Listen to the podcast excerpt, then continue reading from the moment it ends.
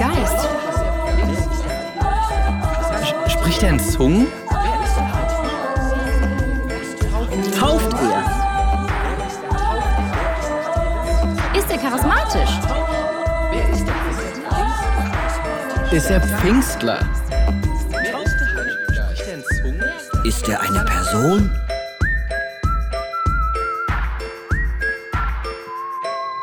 Jawohl! Ist er ein Pfingstler?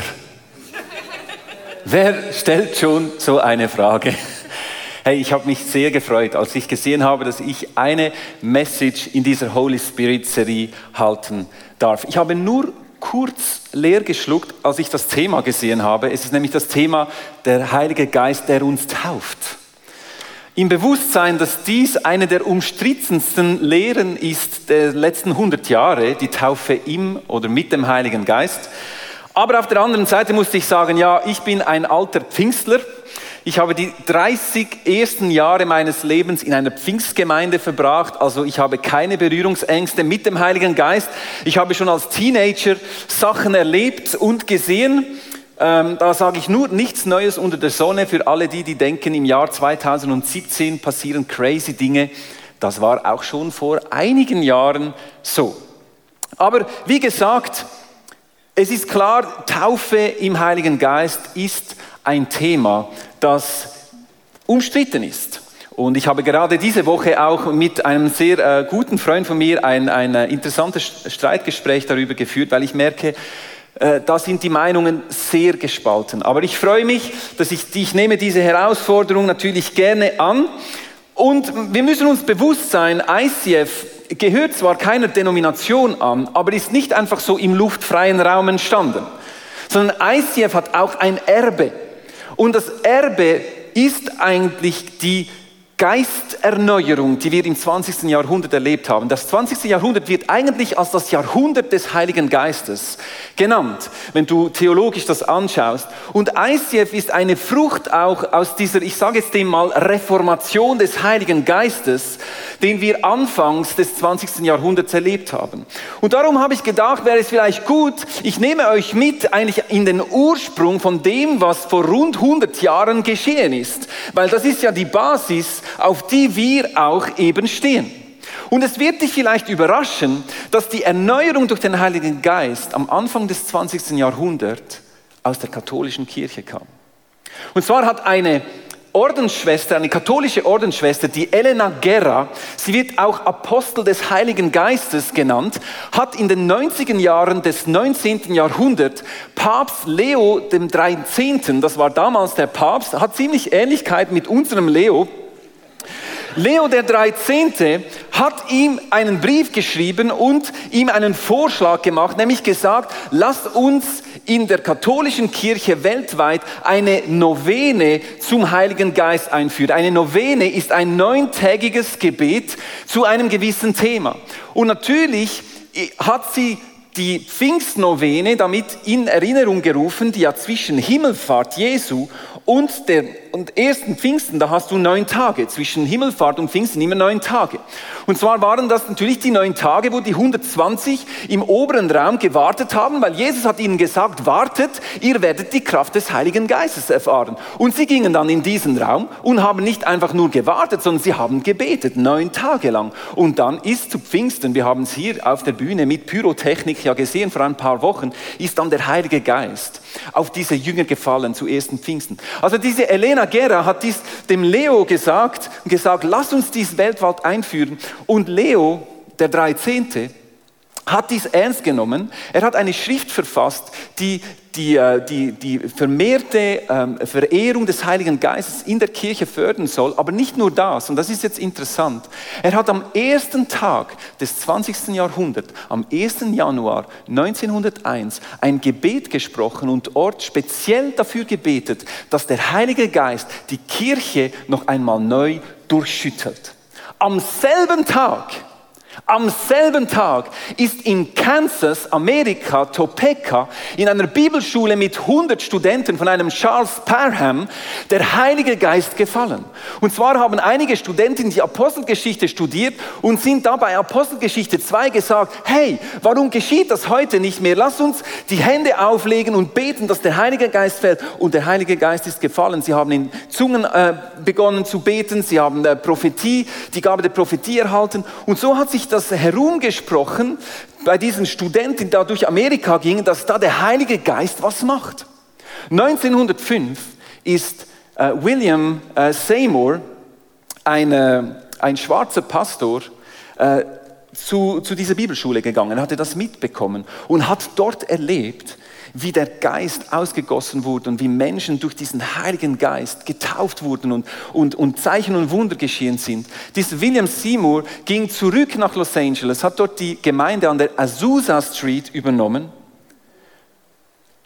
und hat dort eine gewaltige Erweckungsbewegung ins Rollen gebracht. In dieser Zeit, ich habe hier ein Bild mitgebracht, es, es kam also sogar in der Zeitung, Pentecost has come. Sie hatten tägliche Gottesdienste. Menschen kamen zum Glauben, wurden getauft im Heiligen Geist. Sie sprachen in Zungen. Ich habe ein Bild von, einem, von so einer Versammlung. Der, der, der Raum an der Azusa Street war bald zu klein. Sie mussten Zelte aufstellen, wo täglich der Heilige Geist sein Ding gemacht hat. Und du musst wissen, aus dem, was dort 1905 und die nächsten Jahre geschehen ist, ist die Pfingstbewegung ins Leben gerufen wurde. Diese pfingstcharismatische Bewegung im 20. 20. Jahrhundert, von dem auch wir ICF eine Frucht davon sind. Und du musst wissen, die pfingstcharismatische Bewegung heutzutage umfasst je nach Rechnung, ist natürlich schwierig zu zählen, aber man geht davon aus, dass 400 bis sogar maximal 800 Millionen von 2,3 Milliarden Christen weltweit der pfingstcharismatischen Bewegung angehören und dies innerhalb eines Jahrhunderts. Man sagt in der Forschung, dass was vor 100 Jahren geschehen ist, eine Pentekostalisierung des Glaubens ist. Also Pentekost für Pfingsten. Und dass das eigentlich ein Paradigmawechsel war, ein Game Changer, verstehst du? Etwas, das alles verändert hat, was bisher war.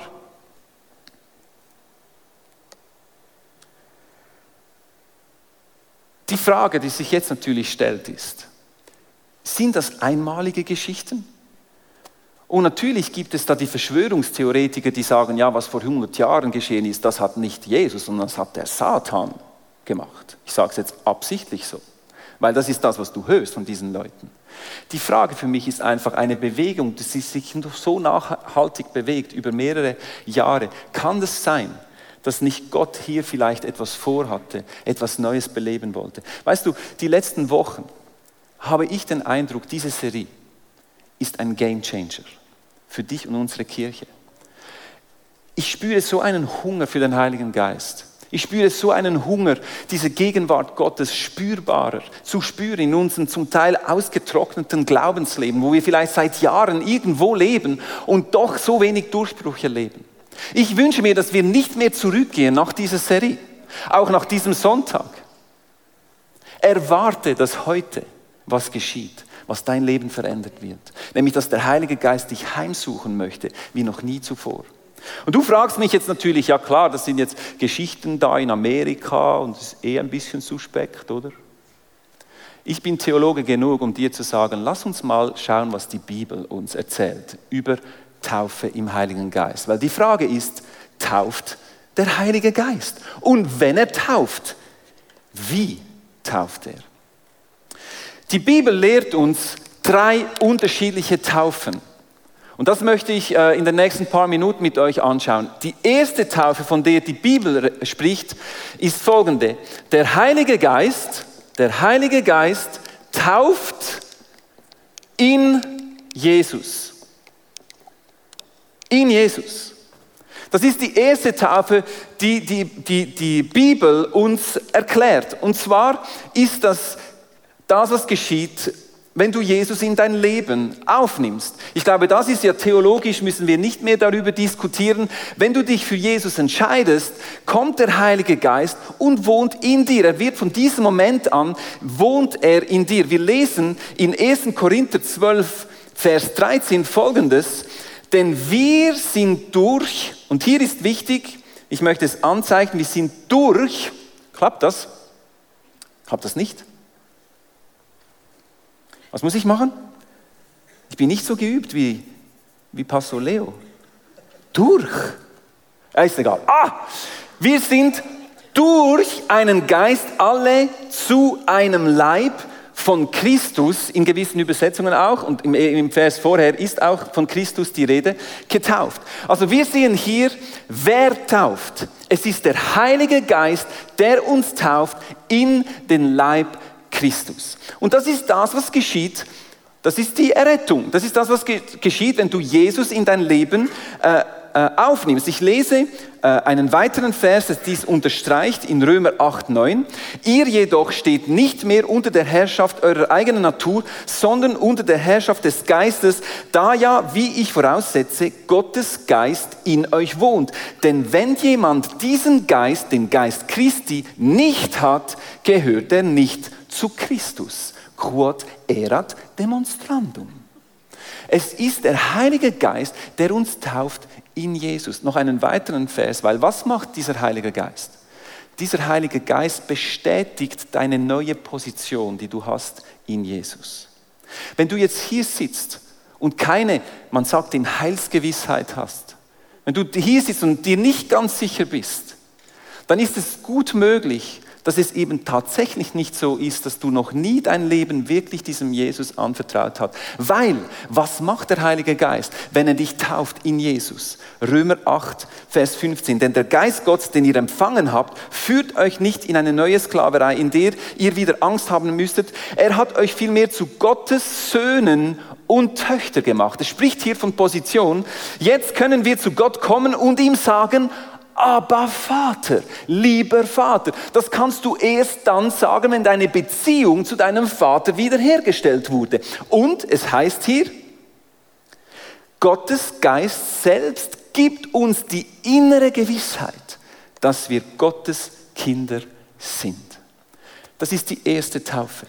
Wenn du dein Leben diesem Jesus gibst, kommt der Heilige Geist. Du bist neu unter der Herrschaft des Geistes was dir die Möglichkeit gibt, auch gegen die Dinge zu kämpfen, die in dein Leben kommen, weil nicht mehr du, sondern der Geist, der in dir wohnt, führt dich. Und gleichzeitig gibt dir dieser Geist die innere Gewissheit, aber Vater, ich gehöre zu dir. Meine Position hat sich verändert. Ich bin jetzt neu, durch das Blut Jesu gereinigt und ich stehe rein vor diesem Gott im Himmel. Das ist die erste Taufe. Ich glaube, das ist uns allen klar. Die zweite Taufe, von der die Bibel spricht, ist auch eine, die nicht umstritten ist. Die dritte ist umstritten, über die werden wir ein bisschen mehr sprechen müssen. Die Jünger, die Jünger taufen mit Wasser. Die Wassertaufe. No brain. Da predige ich zum Kirchenchor. Matthäus 28, 19. Deshalb geht hinaus in die ganze Welt und ruft alle Menschen dazu auf, meine Jünger zu werden, tauft sie auf den Namen des Vaters, des Sohnes und des Heiligen Geistes. Die Jünger taufen im Wasser. Johannes der Täufer hat angefangen damit, die Jünger haben weitergeführt, wir taufen im Wasser. Du musst verstehen, die, die Wassertaufe ist ein Zeichen, es ist aber mehr als ein Zeichen. Und das möchte ich heute Morgen betonen. Ich glaube, dass wir ein bisschen nachgelassen haben, wenn es um die Wassertaufe geht. Grundsätzlich brauchst du die Wassertaufe nicht, um errettet zu sein. Die erste Taufe reicht. Du kannst nur eine Taufe in deinem Leben erleben. Das ist die erste. Die brauchst du zwingend, damit dein Leben wieder in Ordnung kommt vor Gott. Danach brauchst du keine weitere Taufe. Ich meine, der, der Dieb, der da am Kreuz hing mit Jesus und da in letzter Sekunde gerettet wurde, der musste ja nicht vom Kreuz runtersteigen und sich taufen lassen und da kam er in den Himmel, oder? Es reichte, dass er akzeptiert hat, Jesus, du kannst mich retten, sonst niemand. Die Wassertaufe ist nicht nötig für die Errettung. Das, da gehen wir auseinander auch mit, mit, mit den Katholiken, die da ein, ein, ein heiliges Sakrament sehen bei der Taufe. Aber, und das möchte ich heute betonen, unterschätze nicht die Kraft der Wassertaufe.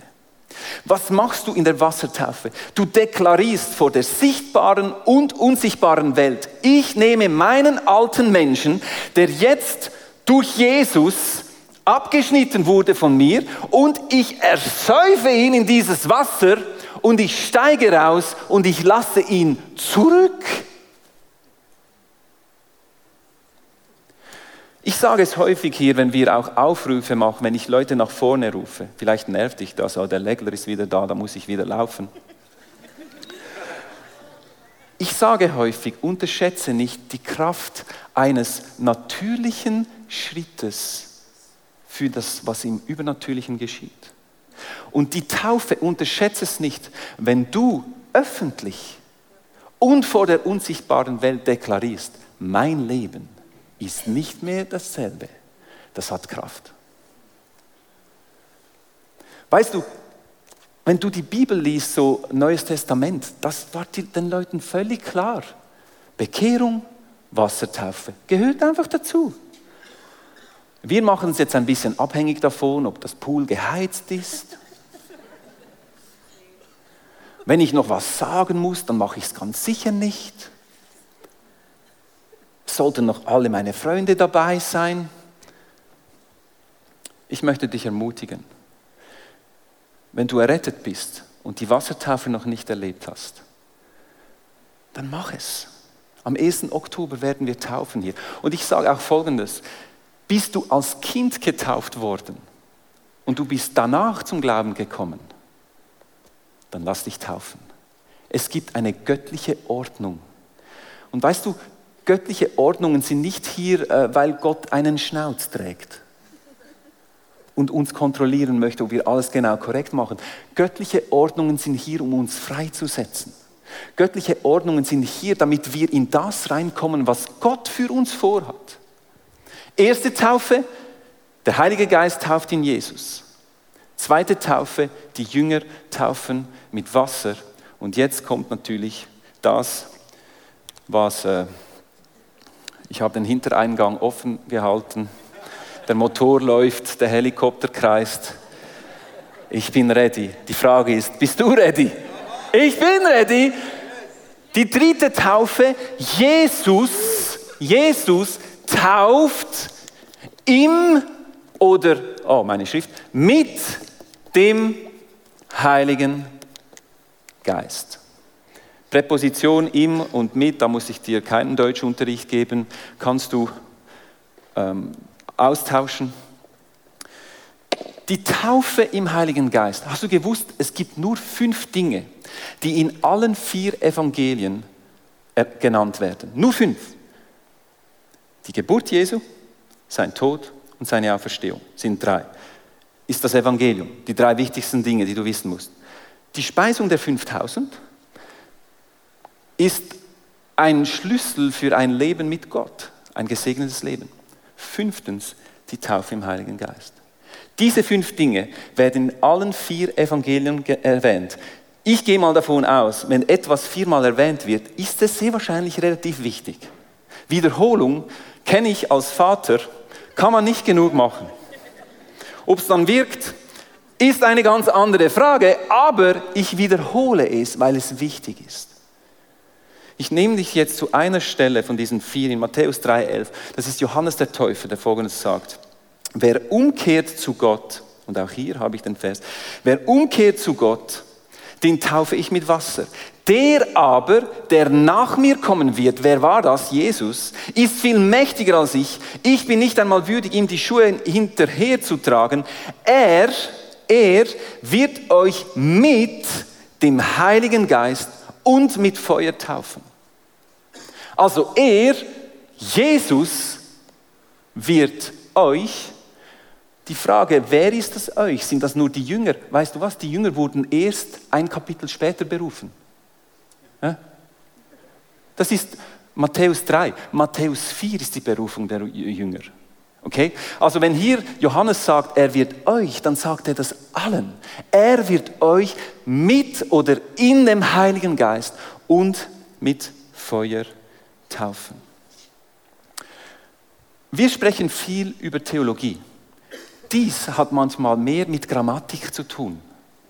Es sind nämlich zwei verschiedene Subjekte. Hier ist das Subjekt der Heilige Geist, hier ist es Jesus. Also es ist nicht mal eine theologische Geschichte, es ist eine grammatikalische Geschichte. Es ist der Heilige Geist, der tauft in Jesus und es ist Jesus, der tauft mit dem Heiligen Geist. Es sind zwei unterschiedliche Taufen. Und um das diskutiert man ja seit 100 Jahren, ist die Taufe 1 und die Taufe 3 dasselbe. Das heißt, ich bekehre mich, der Heilige Geist kommt, that's it. Ich brauche keine weitere Taufe mit dem Heiligen Geist. Grammatik. Das eine ist der Heilige Geist, der mich in Jesus tauft. Das zweite ist Jesus, der mich im Heiligen Geist tauft. Ein weiterer Einwand der Leute ist, ja natürlich, es spricht hier von Pfingsten, und zwar Pfingsten Apostelgeschichte 2. Der Moment ist ja gekommen, da kam ja Feuer vom Himmel und da, da, da ging ja alles drunter und drüber. Diese Verse, das ist schon lange vorbei. Hast du gewusst, dass in der Apostelgeschichte nicht nur eine Stelle, sondern dass es vier Stellen gibt, wo genau dieselbe Reihenfolge geschieht? Erstens, Menschen kommen zum Glauben an Jesus. Zweitens, sie lassen sich im Wasser taufen. Drittens, der Heilige Geist kommt über sie und tauft sie.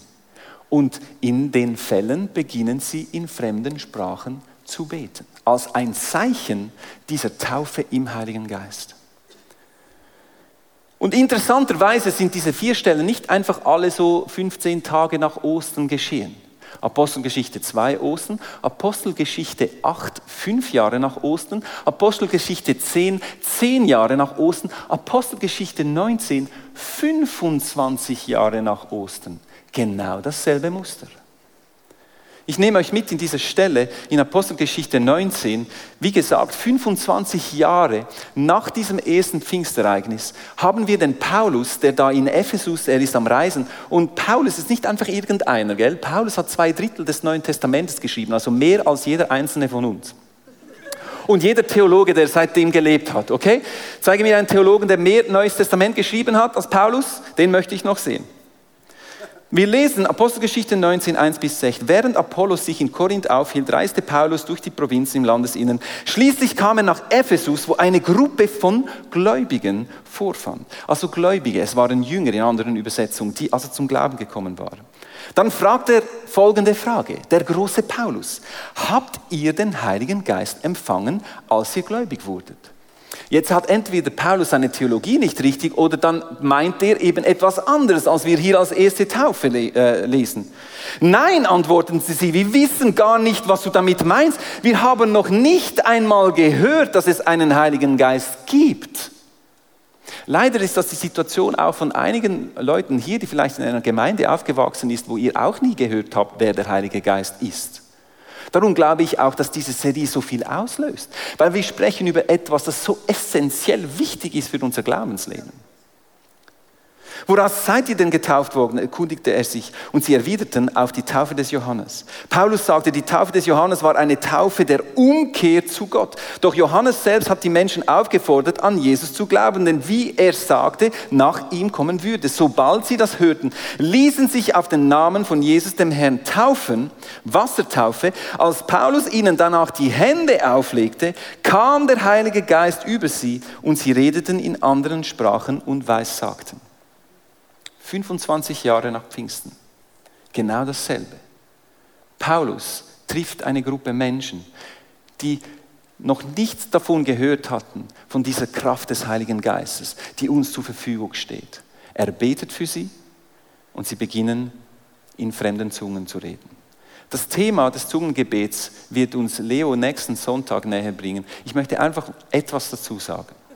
Weil ich weiß, das ist ein Thema, das, das ist ja sehr äh, verhängt mit dieser Taufe im Heiligen Geist. Ich glaube, dass das Zungengebet darum ein so starkes Zeichen ist, der Taufe im Heiligen Geist, weil es zeigt, dass du etwas losgelassen hast in deinem Leben. Weißt du, die Bibel sagt uns, du musst mal diesen Vers äh, lesen in Jakobus 3, die Zunge ist ein Glied, das man nicht kontrollieren kann, sagt uns die Bibel. Wir lesen es hier. Die Menschen haben es gelernt, wilde Tiere, Vögel, Schlangen und Fische zu zähmen, unter ihre Gewalt zu bringen, aber seine Zunge kann kein Mensch zähmen. Unbändig verbreitet sie ihr tödliches Gift. Also einmal segnet sie, einmal verflucht sie. Das ist das, was wir erleben. Wir haben es nicht mal selber im Griff, was aus unserem Mund rauskommt. Und ich glaube, darum ist dieses Zeichen des Zungengebets immer so verbunden mit der Taufe im Heiligen Geist, weil wenn du dich taufen lässt im Heiligen Geist, äh, heißt, du wirst ganz erfüllt, dann musst du loslassen und das Sprachengebet ist ein Ausdruck davon, dass du alles losgelassen hast. Vor allem deinen Stolz. Ich glaube, einer der Gründe oder vielleicht der Hauptgrund, vielleicht ist auch der einzige Grund, neben Unwissenheit, warum wir uns nicht öffnen für Taufe im Heiligen Geist, ist Stolz und Angst. Weil wir Angst haben loszulassen, weil wir nicht ganz sicher sind, was dann geschieht. Die Frage ist einfach, was für ein Leben möchtest du leben? Möchten wir einfach, ich sage es jetzt mal ein bisschen überspitzt, nur gerettet sein? Geht es einfach darum, gerettet zu sein und in den Himmel zu kommen? Oder geht es darum, unser altes Leben hinter uns zu lassen und Kraft zu empfangen, um im Neuen zu laufen? Siehst du diese Reihenfolge? Ich glaube, das ist eine göttliche Ordnung. Und wir, wir tun gut daran, in dieser göttlichen Ordnung zu laufen, weil das setzt uns frei. Ich sage es noch einmal. Ich entscheide mich, mein Leben mit Jesus zu leben der Heilige Geist kommt und ist, wohnt neu in mir. Ich lasse mich im Wasser taufen, das heißt, ich schneide mein altes Leben weg. Und ich lasse mich taufen im Heiligen Geist, damit ich Kraft empfange für das Neue.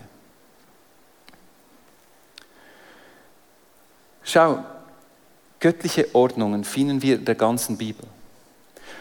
Und diese drei Taufen, die findet man sogar im Alten Testament. Und mit dem möchte ich schließen. Wir haben hier die Stiftshütte aufgebaut. Gut, die Stiftshütte hat anders ausgesehen. Das ist eher das Bild der Stiftshütte. Das ist ein bisschen symbolisch hier. Aber du musst wissen, in der Stiftshütte gab es eine klare Ordnung. Und die sah folgendermaßen aus. Die Priester, deren Ziel war es, in das Heiligtum reinzugehen. Das Heiligtum, das seht ihr dort, war dieser Teil des Zeltes, das mit einem Vorhang geschlossen war und hinten dran war das Allerheiligste, dort wohnte Gott. Und das Ziel der Priester war, in die Gegenwart Gottes reinzugehen, weil sie waren diejenigen, die vermittelten zwischen Gott und den Menschen. Heute ist es anders. Heute sind wir alle Priester, sagt die Bibel. Das heißt, unser Ziel muss es sein, in die Gegenwart Gottes reinzugehen. Und unser Ziel muss es sein, lebendig wieder rauszukommen. Warum sage ich das? Wenn der Priester nicht folgende Ordnung befolgte, dann hat er es nicht überlebt in der Gegenwart Gottes. Wenn du da reinkamst in die Stiftshütte, da war zuerst der Brandopferaltar. Dort wurde das Blut des Lammes vergossen für die Vergebung der Sünden. Für die Priester zuerst und dann stellvertretend für das Volk. Also das Erste, was du antrafst in dieser göttlichen Ordnung, war der Brandopferaltar. Nummer eins. Als nächstes, du siehst es dort, war die Wasserschale. Eine Schale, eine bronzene Schale gefüllt mit Wasser. Die Priester mussten Waschungen machen als ein Zeichen der Reinheit, Heiligkeit, um vor Gott zu treten. Ein klares Bild für die Taufe. Weißt du, im Alten Testament auch das Volk Gottes, das durch das Rote Meer durchgeht und die Feinde sterben im Roten Meer, das sind alles Typen für das, was dann im Neuen Testament in seiner Vollständigkeit kommen würde. Also wir sehen Brandopferaltar als erstes, danach Waschungen und bevor sie dann ins Heiligtum reingingen, hat es dort eine Flasche mit Öl. Und mit diesem Öl mussten sie sich besprengen, als ein Zeichen auch der Heiligkeit. Und dann gingen sie ins Zelt rein. in die Gegenwart Gottes. Ich habe den Eindruck, dass viele Christen grundsätzlich kein Problem haben mit Schritt 1 und Schritt 2. Also ich glaube, Schritt 1 ist klar. Schritt 2, wie gesagt, je nach Wassertemperatur ein bisschen schwieriger. Aber auch da, ich glaube, die Wassertaufe, das, das, das, das ist okay. Was ich aber immer wieder merke, ist, wir machen dann einen Bogen um, um Schritt 3, weil wir nicht so ganz trauen, was da geschieht. Wir haben vielleicht Bilder im Kopf von komischen Dingen, die geschehen, wenn der Heilige Geist kommt und, und wir, wir denken, ja, das ist irgendwie nichts für mich, weil ich bin ja ein seriöser Mensch.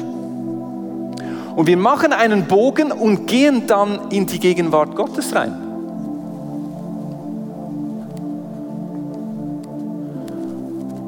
Und sind, sind überrascht, dass unser Glaubensleben so saft- und kraftlos ist. Wir sind überrascht. Wir, wir haben unsere Fragen, ja, aber ich habe ja Jesus und der Heilige Geist ist ja in mir und, und ich habe mich taufen lassen. Ich habe das alles gemacht. Warum, warum habe ich jetzt nicht dieses Überwinderleben, dieses kraftvolle Leben? Warum mühe ich mich so ab mit Dingen seit Jahren und erlebe keine Durchbrüche? Kann es sein, dass wir einen Bogen gemacht haben, um das dritte was uns die Bibel lehrt, nämlich die Taufe im Heiligen Geist. Die ist uns gegeben, damit wir Kraft empfangen. Kraft empfangen, um ein Leben zu leben in der Fülle, die Gott für uns bereithält. Und ich weiß, in unseren Breitengraden, auch in der Schweiz, sind wir eher reserviert. Ich wünsche mir, dass wir unsere Ängste unseren Stolz einfach mal ablegen und darauf vertrauen. Verstehst du, dort steht, Jesus tauft im Heiligen Geist. Es ist Jesus, der tauft, nicht irgendjemand komisches. Und du kennst ja deinen Jesus. Er ist gut. Er meint es gut mit dir. Und er möchte dir gute Gaben geben. Vertraue ihm, dass wenn er dich tauft im Heiligen Geist, wenn er dich erfüllen möchte mit seinem Geist, dass er nicht Dinge tut, die du nicht möchtest. Das macht er nicht. Vergiss es. Aber ich glaube, und ich möchte, ich möchte schließen mit, mit Gebet heute. Weil ich, ich hatte ja, die letzten Tage und, und Wochen, wo ich mich mit diesem Thema auseinandergesetzt habe, habe ich wirklich, ich hatte den Eindruck, das sind es sind viele Menschen hier, du hast einen Hunger danach. Und du hast noch nie so dich geöffnet für das, was Gott noch mehr tun möchte in deinem Leben. Vielleicht ist es durch deine Prägung. Und weißt du, ich, wir müssen da auch überhaupt nicht irgendwo ähm, Angst haben oder, oder, äh, oder das Gefühl haben, ja, ich darf doch nicht, weil dann sehen die anderen, wie auch, spielt doch überhaupt keine Rolle. Wir sind hier in dieser Serie, weil wir möchten mehr. Wir möchten mehr als einfach so Alltag leben. Wir möchten sehen, wie der Heilige Geist unser Alltag revolutioniert. Und das steht bereit, wenn wir bereit sind. Ich bitte dich, die Augen zu schließen für einen kurzen Moment. Weil ich möchte zuerst, wir haben von göttlichen Ordnungen gesprochen, ich möchte zuerst fragen, wenn du hier bist heute Morgen und du hast diese Heilsgewissheit nicht, du kannst nicht mit hundertprozentiger Sicherheit sagen, ja, aber Vater, ich, ich bin ein Sohn, eine Tochter von diesem Gott im Himmel, der mich liebt, der am Kreuz gestorben ist für meine Sünden. Dann möchte ich dir heute Morgen die Gelegenheit geben, diesen Schritt zu gehen. Das ist Schritt Nummer eins. Der Heilige Geist wirkt. Er zieht dich in seine Gegenwart. Und vielleicht spürst du es jetzt, dass es dran ist, diesen Schritt zu tun. Dann möchte ich für dich beten. Wenn du hier bist und wir haben alle unsere Augen geschlossen, dann erhebe deine Hand. Dann möchte ich für dich beten. Möchte ich für dich beten heute Morgen. Und wenn wir alle schon Kinder Gottes sind hier, dann Halleluja. Aber ich möchte, ich möchte diese Gelegenheit nicht verpassen, dich zu fragen. Weil es ist eine Voraussetzung, weißt du, für das, was der Heilige Geist mit deinem Leben tun möchte, ist, dass du zuerst mal diesen Jesus angenommen hast in deinem Leben. Ist irgendjemand hier? Alles klar, dann können wir ja zu den nächsten Schritten übergehen. Wenn du hier bist heute Morgen und du spürst so diese Trockenheit in deinem Leben, du spürst so wenig Sieg, du wünschst dir mehr von dieser Kraft des Heiligen Geistes. Und ich spreche ganz besonders die an, die jetzt auch irgendwo spüren, da ist was, das mich zurück, zurückhält. Vielleicht ist es Angst. Ich möchte dich ermutigen, wenn du heute Morgen hier bist und möchtest, dass der Heilige Geist dich tauft. Taufe heißt ganz eintauchen, also alles. Dann möchte ich bitten, dass du einfach aufstehst. Und egal, ob du schon lange Christ bist, schon lange im ICF, vielleicht bist du auch Staff, das spielt überhaupt keine Rolle, verstehst du? Das, das äh, ist auch überhaupt nicht wertend.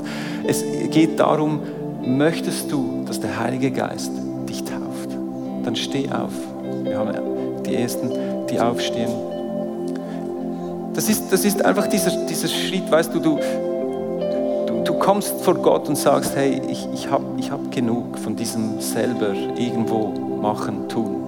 Oder dir nur so kleine Bereiche übergeben und andere nicht. Und ich habe die Erwartung heute Morgen, dass sich dein Leben verändert. Weil der Heilige Geist Besitz nimmt von dir.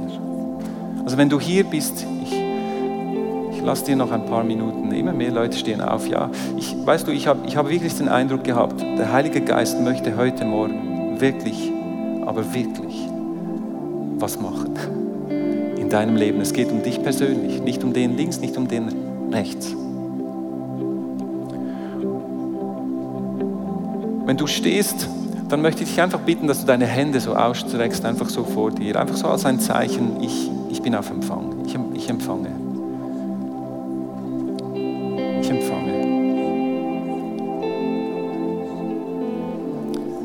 Ich, ich, verlange von dir nichts Komisches, du musst gar nichts machen. Überhaupt nicht. Nur loslassen und dich öffnen für das, was Gott jetzt tun möchte in diesem Moment. Gott ist hier mit seinem Geist. Weißt du, viele Menschen haben gebetet für diesen Sonntag. Ich weiß das. Viele Menschen haben gebetet für diesen Sonntag, weil es so wichtig ist dass wir ein Leben leben in der Kraft des Heiligen Geistes. Möchte jetzt beten, Heiliger Geist, komm und taufe uns. Du siehst deine Kinder, die sich sehnen nach dieser Kraft vom Himmel.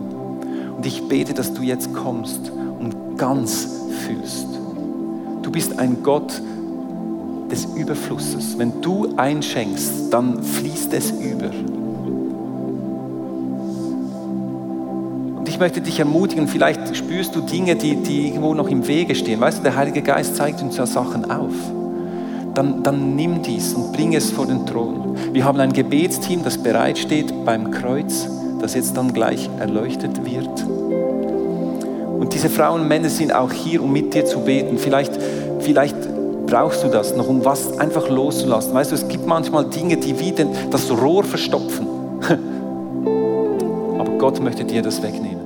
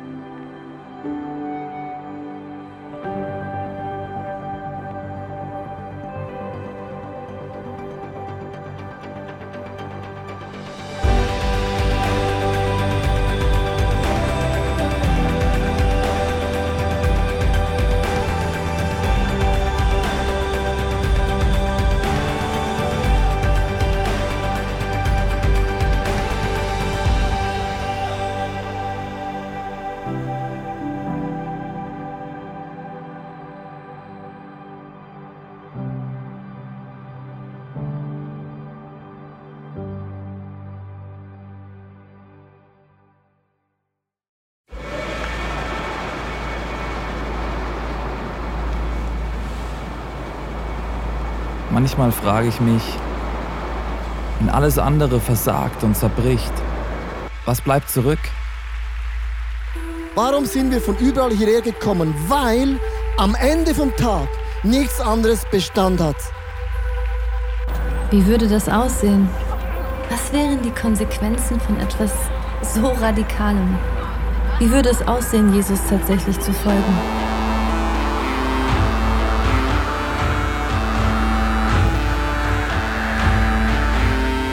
Freundschaften können zerbrechen, Karriere vergehen und am Ende wird Reichtum wertlos. Er weckt einen Durst für Wahrheit, Mitgefühl und Liebe, den nichts auf dieser Welt jemals löschen kann. Worauf können wir also wirklich unser Leben, unsere Hoffnung bauen? Es gibt nur die einzige Sache. Wenn alles gesagt und getan ist, er allein ist unser Fels, unsere Mitte und unser Fundament.